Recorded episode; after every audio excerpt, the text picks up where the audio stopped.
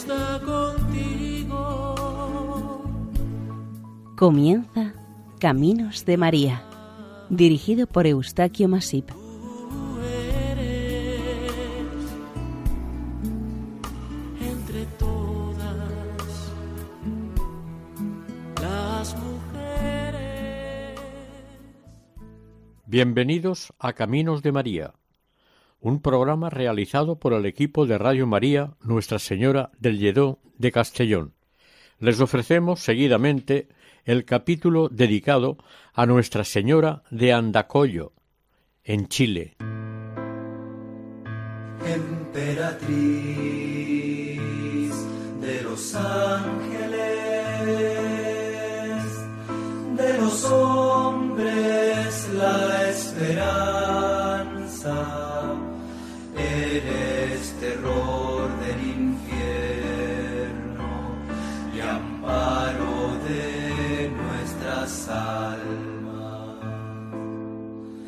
Sois el árbol de la vida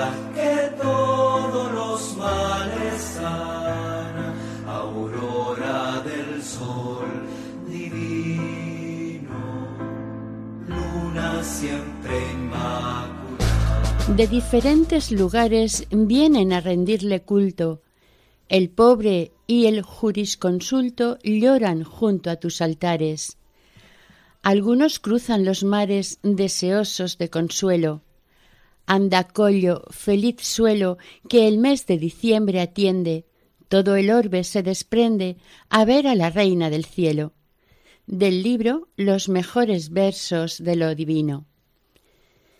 En el sudoeste del cono suramericano, entre los Andes y el Océano Pacífico, se encuentra Chile, un país hispanohablante con una importante historia antes, aunque desconocida, y después con su independencia de España en 1818. El nombre de Chile viene de la lengua de los nativos aymara, quechua y mapuche, quienes en su lengua llamaban a estas tierras Chile. Este es un país de gran longitud, con sus más de 4.000 kilómetros y con una anchura máxima de 450 kilómetros. Por los territorios que lo forman se dice que es un país tricontinental, y es que su territorio se extiende por estos tres continentes, América, Oceanía y la Antártida. En la región chilena de Coquimbo y en la provincia de Elqui, al norte de la capital Santiago de Chile, se halla la comuna y la ciudad de Andacollo, de unos 12.000 habitantes, ubicada en un valle a 1.053 metros de altitud. Está al sur de la región de Coquimbo y dista 55 kilómetros de la misma con el mismo nombre. Tradicionalmente este territorio ha dependido de la minería con sus yacimientos de cobre y oro. Hasta la llegada de los conquistadores españoles, los habitantes de estas tierras estuvieron dominados por diferentes pobladores indígenas. El último pueblo dominante fue el Inca, que explotaba sus ricos minerales y dominaban a sus habitantes. En 1544, el capitán español Juan Boón, natural de Soria, fundó la población de La Serena, aunque le puso el nombre de Villanueva de La Serena, que fue en recuerdo a esta ciudad extremeña, en honor a Pedro de Valdivia. Cinco años después, en 1549, esta población fue incendiada y saqueada por los nativos sublevados de Copiapó, muriendo Juan Boón. Y el 26 de agosto de este mismo año refunda la ciudad Pedro de Valvidia con el nombre de San Bartolomé de la Serena. Es en esta época cuando surge la advocación mariana de Nuestra Señora de Andacollo, también conocida como la Chinita, por sus ojos rasgados, achinados. La Chinita es la reina de Andacollo y sus fiestas están declaradas Patrimonio Cultural inmaterial de la humanidad desde 2014. Según cuenta la historia, luego de la destrucción de la población, los pobladores españoles que sobrevivieron huyeron hacia el sur en busca de refugio. Al subir las montañas se encontraron con un pequeño poblado indígena de la tribu Molle, de influencia incaica. Su gran sorpresa fue ver cómo estaban de llenas las quebradas de oro de lavadero, esto les decidió a ocultar y proteger en este lugar la imagen de la Virgen que llevaban en su huida hacia el sur.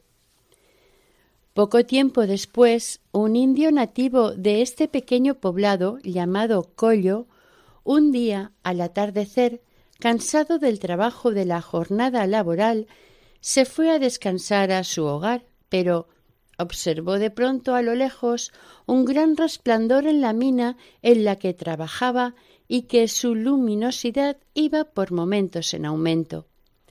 Le pareció ver en toda la luminaria un punto aún más luminoso, de una luz muy clara, que iba cambiando lentamente de forma y parecía flotar algo más denso, pero indefinible.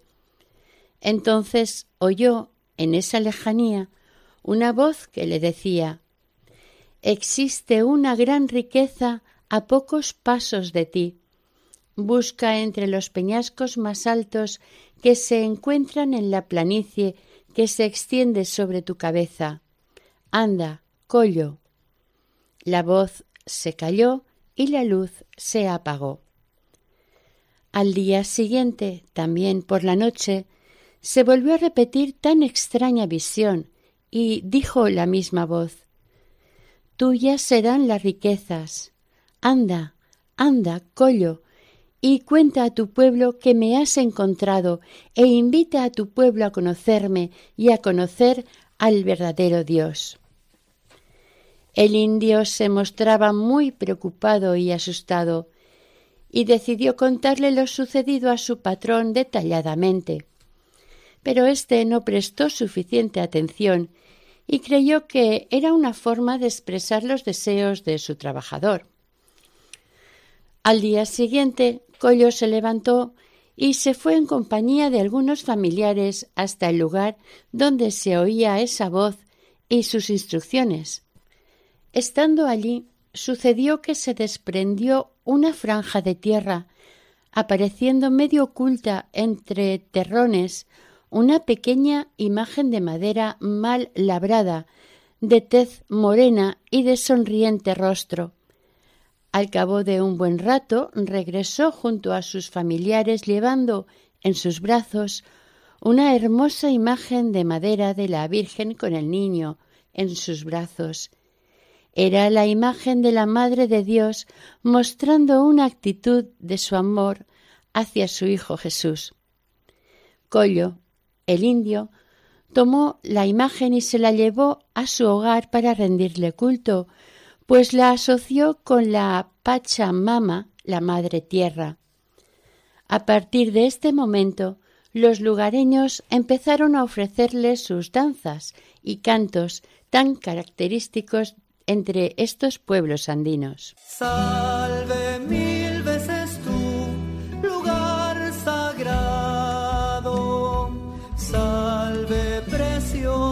sierra, que en tus venas un día oro en raudales corrió y hoy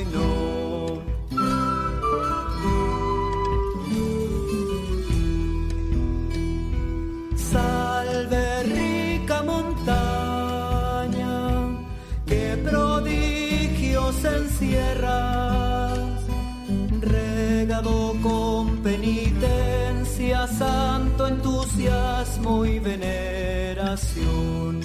Al principiar este canto pongo en tu suelo mi adoración.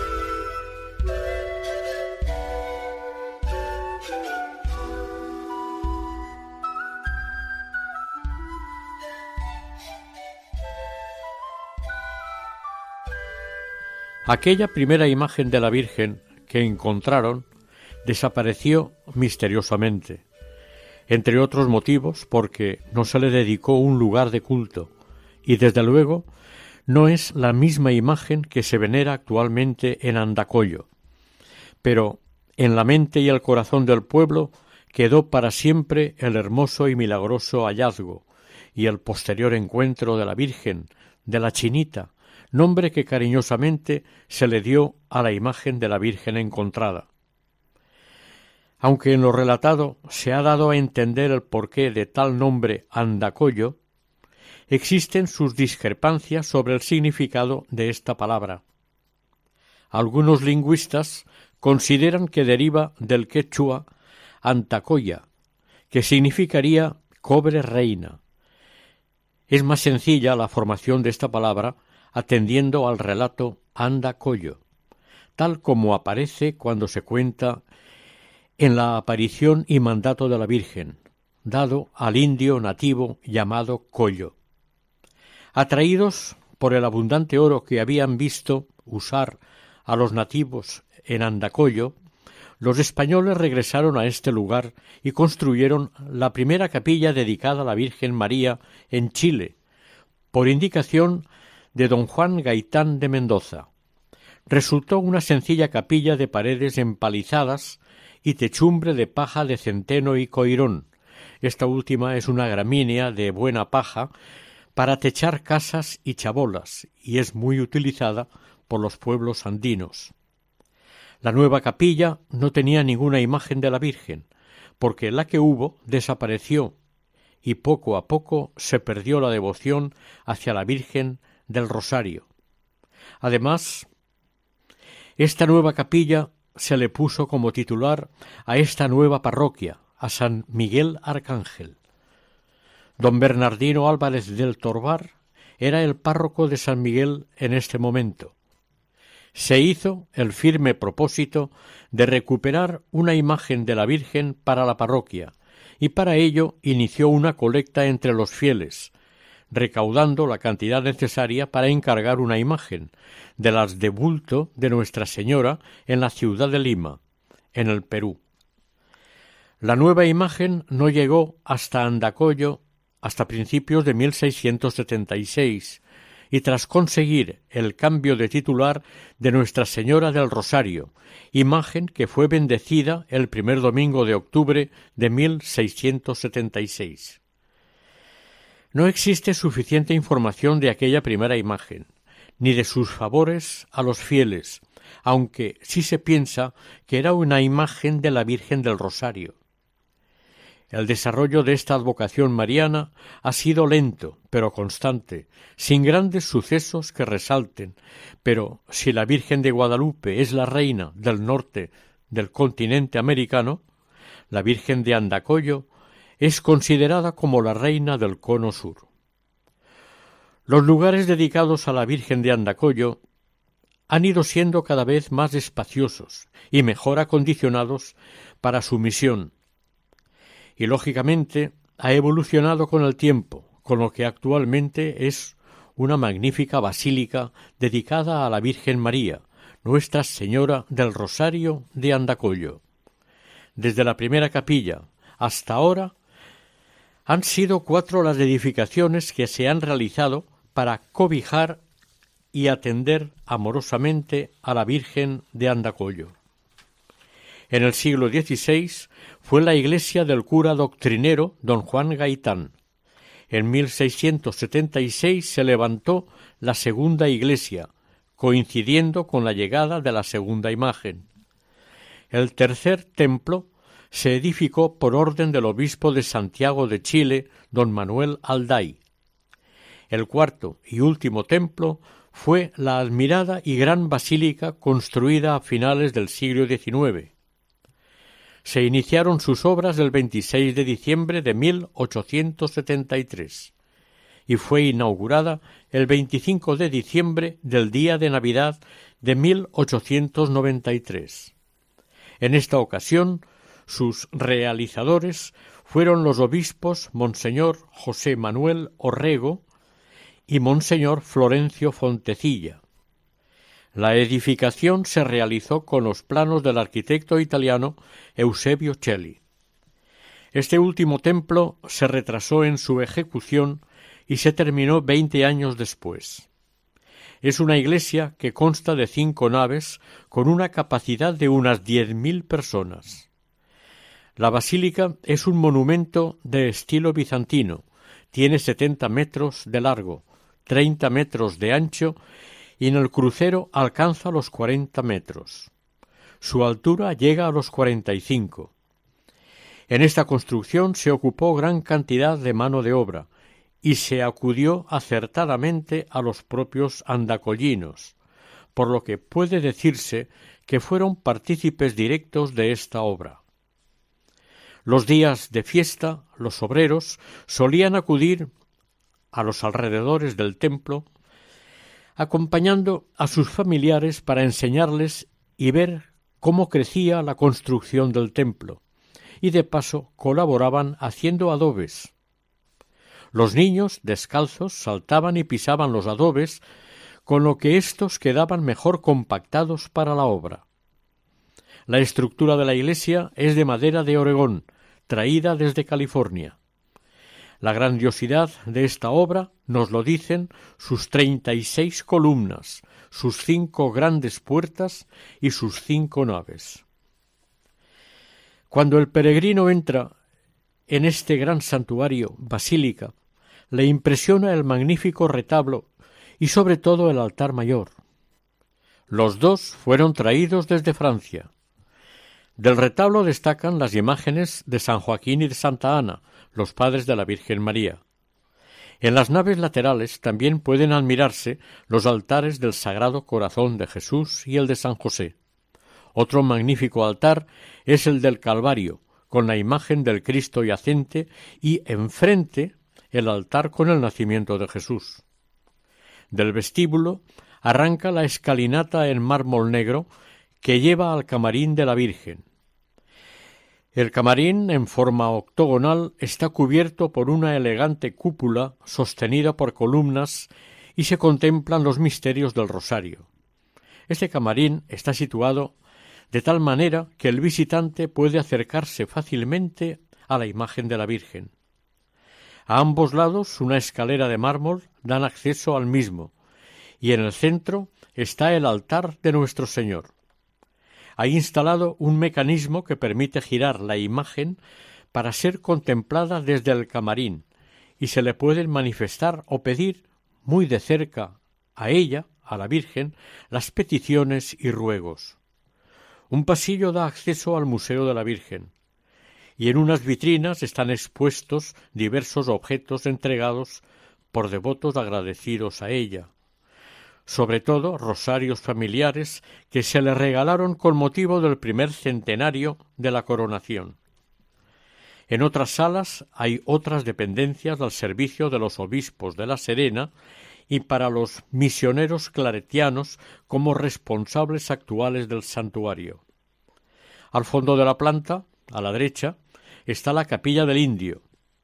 Es el recuerdo de lo acontecido en su momento con el encuentro de Collo el indio y la Virgen de Andacollo. A la izquierda se muestran las vestiduras de fiesta de la Virgen, además los regalos que le hizo China, siendo un imperio, y unos ornamentos para las misas bordados por la reina Isabel II de España en el siglo XIX. Subiendo por la escalera de mármol, en una sala de la planta, se exponen sus joyas personales procedentes de donaciones y regalos, y saliendo de esta sala se pasa al camarín.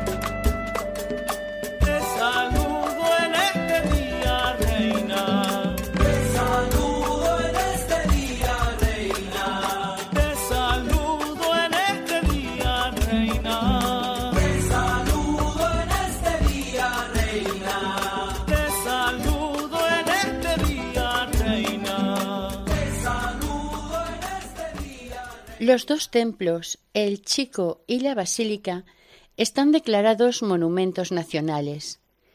En el Chico es donde reside habitualmente la imagen de la Virgen, aquella primera y vieja capilla que empezó siendo de barro y coirón. La fuerza de la devoción y la ayuda del cielo fueron pausadamente transformándolo en un templo sobrio con decoración barroca, tal como lo veremos en el retablo de plata que enmarca la imagen. En 1869 hay que destacar la voluntad de Monseñor don José Manuel Orrego, obispo de la diócesis entonces, por su interés y esfuerzo al decidirse a construir un nuevo y más amplio templo para acoger y atender con dignidad a los miles de peregrinos llegados de todas partes del continente americano. La espiritualidad que emana desde este santuario es uno de los principales motivos que ha exigido históricamente sus ampliaciones y reformas. En 1748, con motivo de la visita y estancia que hizo al santuario el obispo de Santiago de Chile, escribió a su cronista lo siguiente. Esta soberana Virgen acredita su augusto patrocinio y la confianza que en ella tienen con notables, frecuentes y recientes prodigios que se cuentan, como curaciones súbitas de males envejecidos e incurables y aún de muertos resucitados.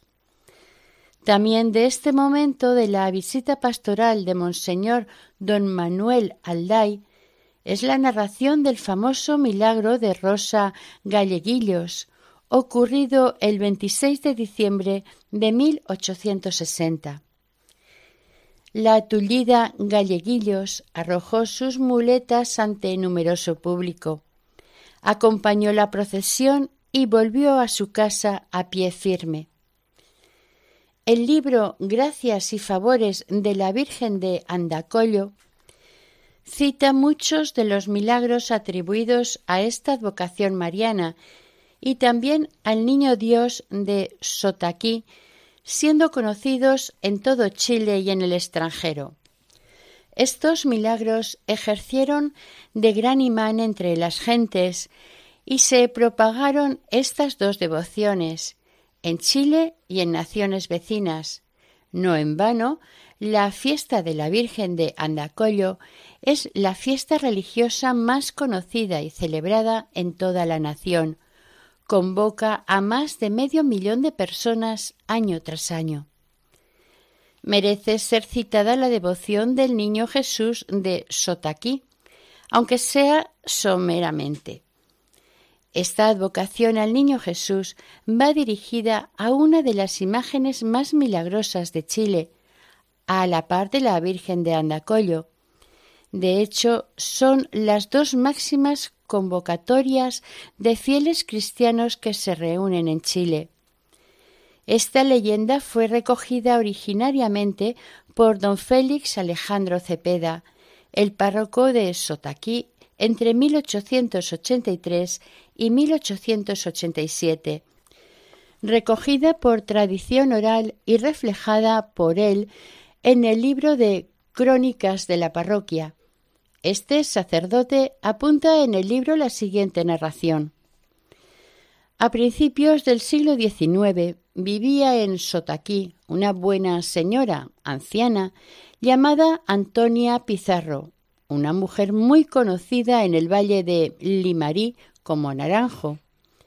Esta mujer, en el lado fronterizo argentino, era conocida por sus dones de meica y buena hierbatera desde hacía tiempo era visitada por muchas familias que tenían algún familiar enfermo y acudían a ella por la fama de que gozaba esta mujer de poder sanar enfermos a través de hierbas de las que conocía sus propiedades. Un día la llamaron para visitar a un enfermo en un lugar conocido como del Romero, muy cerca del río Hurtado. En este lugar le llamó mucho la atención el ver cómo dos pastorcillos jugueteaban de malas maneras con un niño más pequeño que estaba casi desnudo y lo hacían saltar atado a un cordel. Antonia se acercó porque le pareció no estar vivo y al aproximarse se da cuenta de que era una perfecta imagen del niño Jesús. Le cautivó tanto esta imagen que repetidas veces les dijo que se lo regalaran, cosa que así ocurrió. La imagen del niño Dios de Sotaquí está tallado en madera y tiene unos cuarenta centímetros de alto. Está bien conservado sin pruebas de haber sido restaurado, pese a haber estado mucho tiempo a la intemperie. Esta imagen siempre se ha descrito como dulce y penetrante en su mirada. Tiene la cabeza ligeramente inclinada a su derecha. Lleva una corona de plata en la cabeza. Sus manos están extendidas y en su mano izquierda sostiene un globo terráqueo y un corazón de plata. Fue un regalo de una devota que recibió un favor del niño Jesús. Allá por los años veinte del siglo XX robaron el globo de oro y el corazón de plata, pero reemplazaron el globo por otro de plata. En 1990 le fue repuesto el corazón de plata por otro de oro. Artísticamente se considera esta imagen que pertenece a la escuela de Quito, fundada por los padres franciscanos. Muchas obras escultóricas americanas salieron de esta escuela. El verdadero valor y mérito de esta imagen está en los numerosos milagros que se le atribuyen.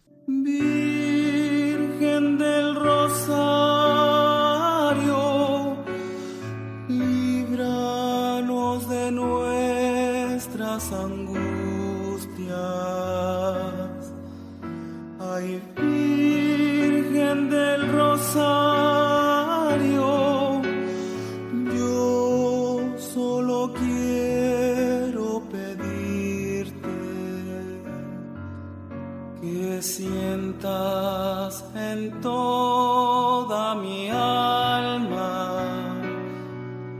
La fuerza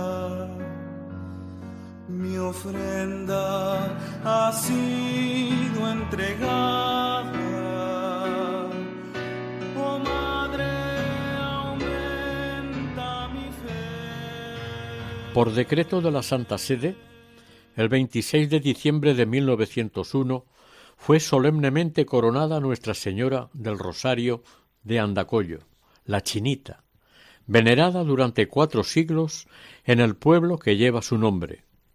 El cardenal Mariano Rampola del Tíndaro decretó el 15 de junio de 1899, por encargo de su santidad el Papa León XIII, que la imagen de la Virgen de Andacollo fuese coronada canónicamente, con corona de oro.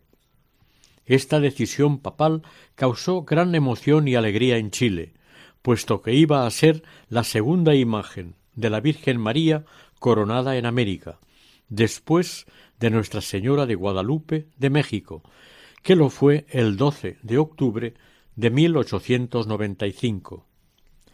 Pasado un año, después de la coronación de la Virgen, los claretianos tomaron el servicio de atención, cuidado y culto de esta basílica, cumpliendo el decreto vaticano.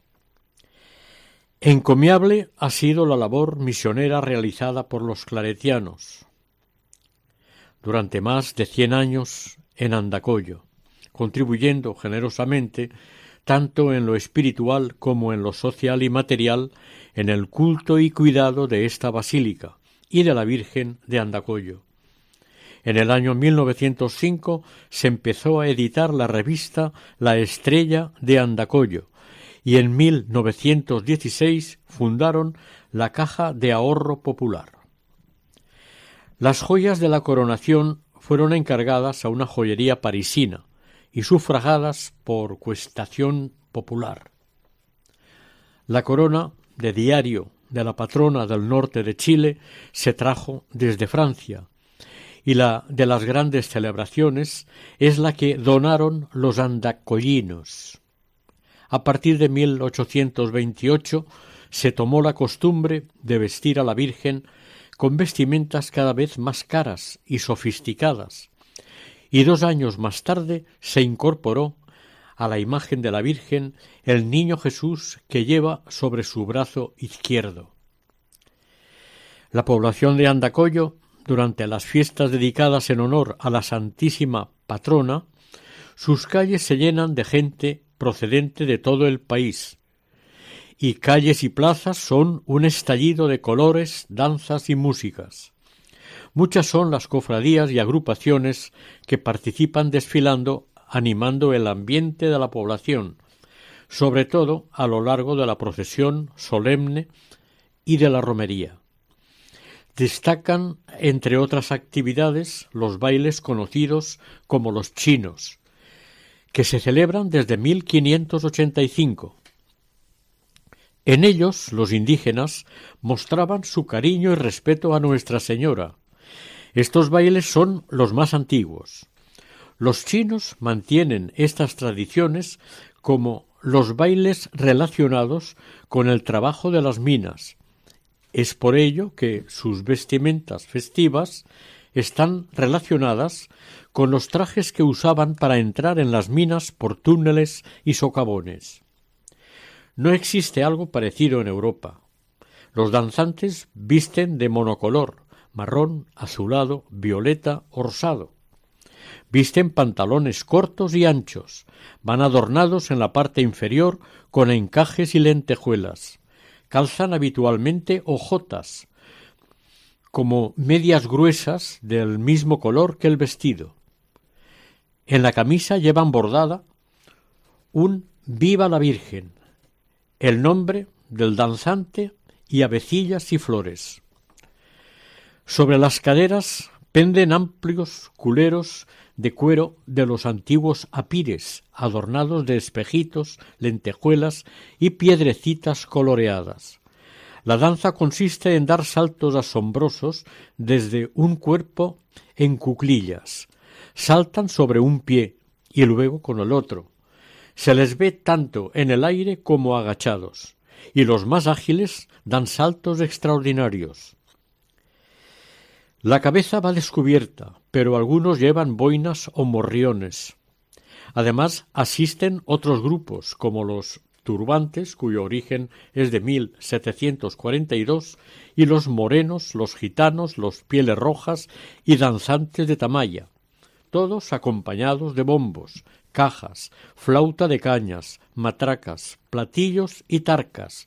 Las tarcas es una flauta ortoédrica vertical de madera, hecha de una sola pieza. De bailes religiosos que participan hay contabilizados más de ochenta. En el año 1700 la veneración era tal que prohibieron los bailes, las bebidas y las comidas en la fiesta, porque se consideraba una ofensa contra su divina majestad, y se amenazó con la pena de excomunión a los infractores.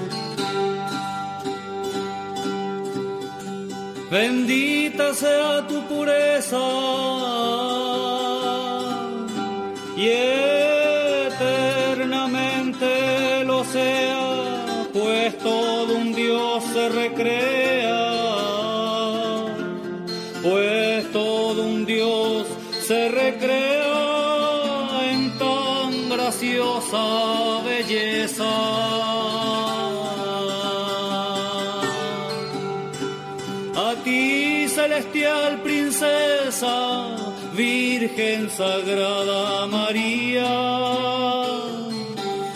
Yo te ofrezco en este día alma, vida y corazón. Mírame con compasión, no me dejes, Madre mía.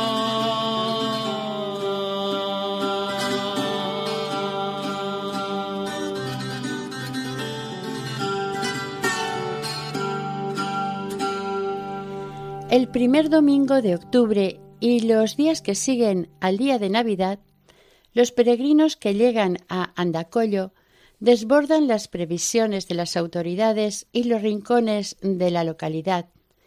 Son las dos grandes fiestas dedicadas a la Virgen del Rosario de Andacollo.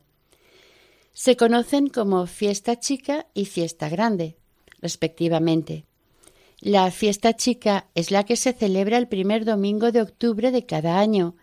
Es la mundialmente conocida como fiesta de Nuestra Señora del Rosario. Aquí se la conoce popularmente como fiesta del Rosario o Santo de la Chinita. La fiesta grande se realiza entre el 23 y el 27 de diciembre. Cada año, la cantidad de asistentes a los actos religiosos o profanos de estas fiestas crece día a día o año a año. El caso es que el número de peregrinos aumenta también cada año. Con la peregrinación se presentan bailes de danza o cofradías. Es la mayor atracción para los asistentes en cuanto a actos profanos. Poco a poco se han ido extendiendo por todo el país estas manifestaciones lúdicas nacidas a los pies de la Virgen entre 1585 y 1590. El Día de la Virgen es el 26 de diciembre. En este día se conmemora la fecha elegida en su momento para estar en sintonía con el santuario de Guadalupe en México. En esta fecha fue llevada la tilma de Juan Diego a su primera capilla de Tepeyac. La tilma es una prenda de abrigo usada por los hombres en diversos pueblos indígenas. Para hacerse una idea de cómo es la fiesta grande que se celebra en Andacollo, podemos atender a la gran asistencia de fieles en todas las actividades, de todas partes llegan peregrinos a cumplir sus promesas, compromisos o encargos y demostrar su respeto y devoción a su Virgen. Es espectacular la asistencia de devotos que ya participan el primer día en el acto del traslado. Se instala la imagen de la Virgen en su anda festiva de doscientos kilos de plata, le cantan vísperas, le reza el Santo Rosario y se celebra la Eucaristía. Terminada la misa, se lleva la imagen desde el templo antiguo a la nueva basílica. El día siguiente, Nochebuena, es el día de la misa de bienvenida a los asistentes, también de los bailes religiosos por la mañana, y a las diez de la noche la Santa Misa, presidida y oficiada por el señor obispo. El día de Navidad, el día siguiente, en el patio del colegio parroquial se celebra una misa cada hora, desde las seis de la mañana hasta las ocho de la tarde. Por ser el día festivo que es, a las once de la mañana se celebra la misa solemne de la Navidad en la Basílica Menor. Es un día de convivencia familiar, preferentemente. A las veintidós horas tiene lugar la vigilia solemne de Nuestra Señora del Rosario. En 2018 se cumplió el 125 aniversario del otorgamiento del título de Basílica Menor al santuario de la Virgen de Andacollo. Ya celebrada la misa de Navidad el día anterior, con el nuevo día se conmemora la festividad de Nuestra Señora del Rosario. El día 26 la basílica se abre a las cinco de la mañana. También se celebra una misa cada hora. De todas ellas, la misa solemne es presidida por el arzobispo de la Sagra.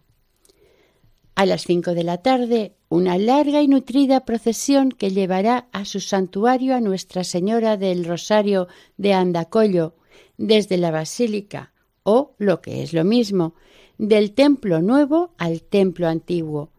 En este último permanecerá la imagen hasta el primer domingo de octubre, día que se repetirá el ciclo con una nueva fiesta chica.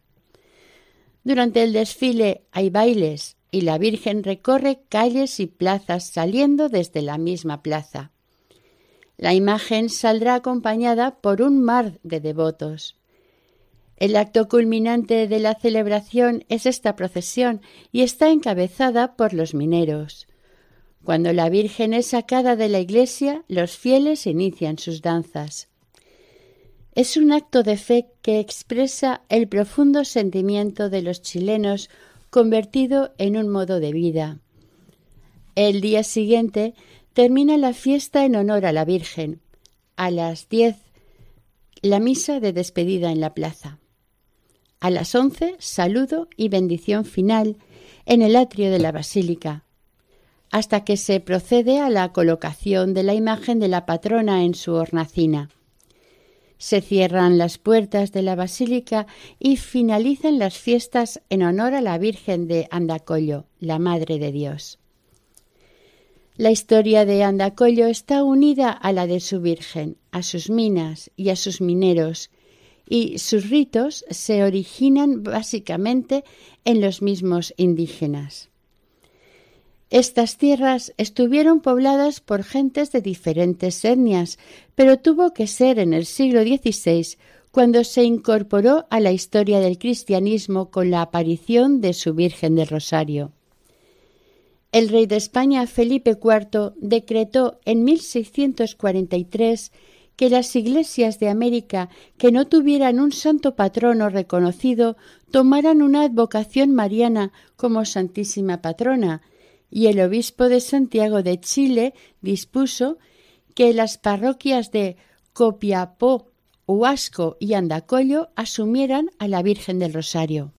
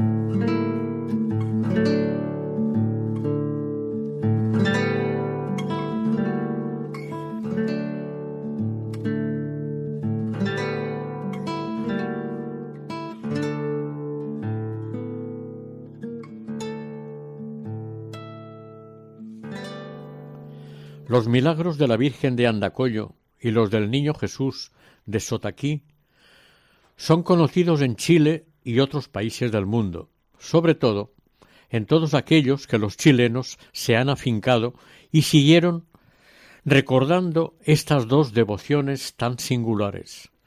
Se dice en los medios relacionados con estas dos veneraciones que, con los favores y las gracias concedidas por la Virgen Santísima y su divino Hijo de Sotaquí, si se hiciera una recopilación de hechos podría escribirse un libro.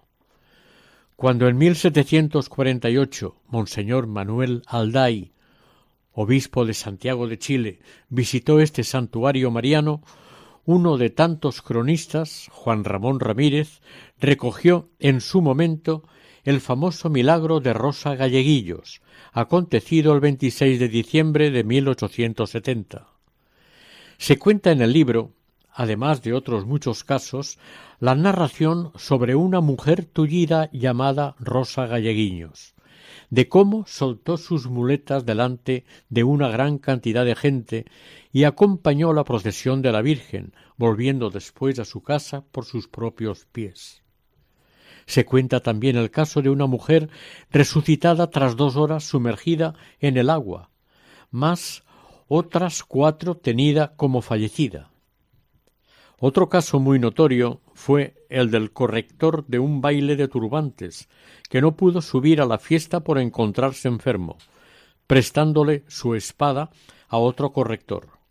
Este acompañó al grupo danzante, y cuando llegó junto a la Virgen, no pudo desenvainar la espada, pero ni él ni otros cuatro hombres más pudieron hacerlo. Cuando regresó, devolvió la espada, y el corrector enfermo la tomó y la desenvainó con toda normalidad. En 1871, Andacollo sufrió una fuerte epidemia de viruela, causando en pocos días más de treinta muertes. Los andacollinos, asustados ante la gravedad de la epidemia, pidieron al señor cura que sacara la imagen de la Virgen y recorriera en procesión por la calle más importante del pueblo, la calle Urmeneta. Así se hizo, y la epidemia cesó. En dos revistas que se publicaron en Andacoyo a principios del siglo pueden leerse muchas situaciones milagrosas y favores marianos concedidos a danzantes y mineros devotos. Las buenas gentes siguen rogando y pidiendo a la Virgen y seguro que a muchos se les habrá concedido su petición, pero éstos no lo habrán hecho público y Nuestra Señora sigue y seguirá dando y ayudando a sus hijos, aunque a algunos les pese. Esta fiesta y estas celebraciones expresan el amor y el agradecimiento a la Madre de Jesús, al Niño Dios, a los santos patronos y a la Santa Cruz. Los bailes chinos nacieron a los pies de Nuestra Señora del Rosario de Andacollo, pero ya venían desde mucho antes, de los incas, y con el hallazgo de la imagen de la Virgen se incorporaron inmediatamente al culto y a los ritos dedicados a Nuestra Señora. Existe un canto chino de agradecimiento dedicado a la Virgen en el que se muestra el sentido de religiosidad popular y desde el corazón de la importancia de la Virgen como parte inseparable en la vida de los chilenos. Dice así los desdichados cesantes a tus pies, madre, a rogarte, muy llorosos y afligidos, porque se han visto abatidos por la miseria y el hambre. Vos con ellos muy amable, pronto habéislos socorrido.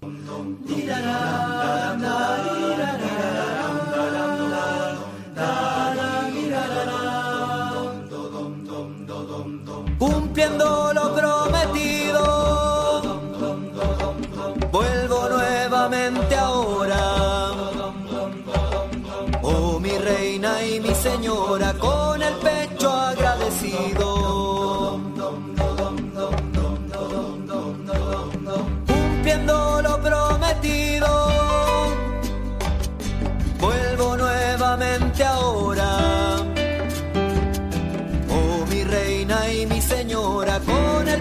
agradecido.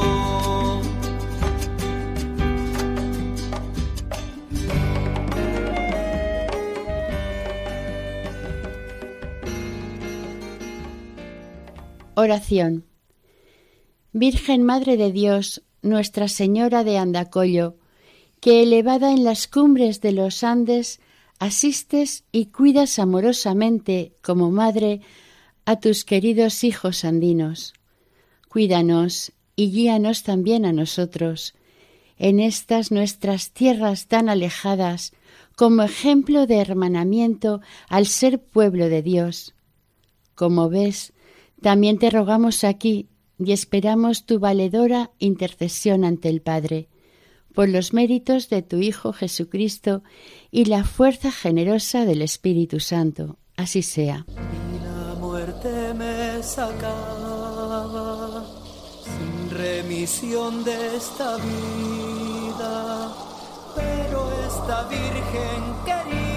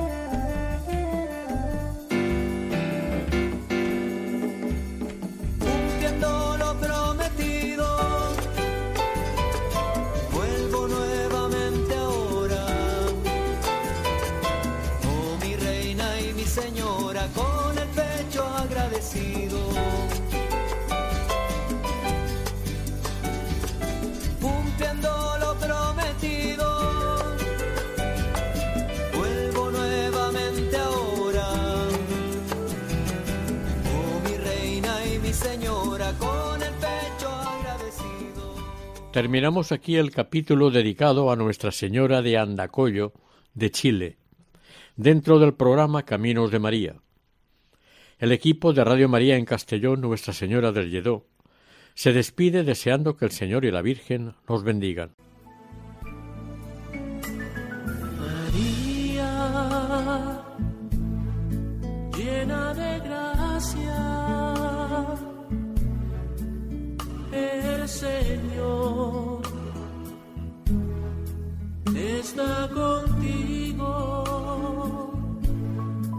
Han escuchado en Radio María Caminos de María, dirigido por Eustaquio Masip.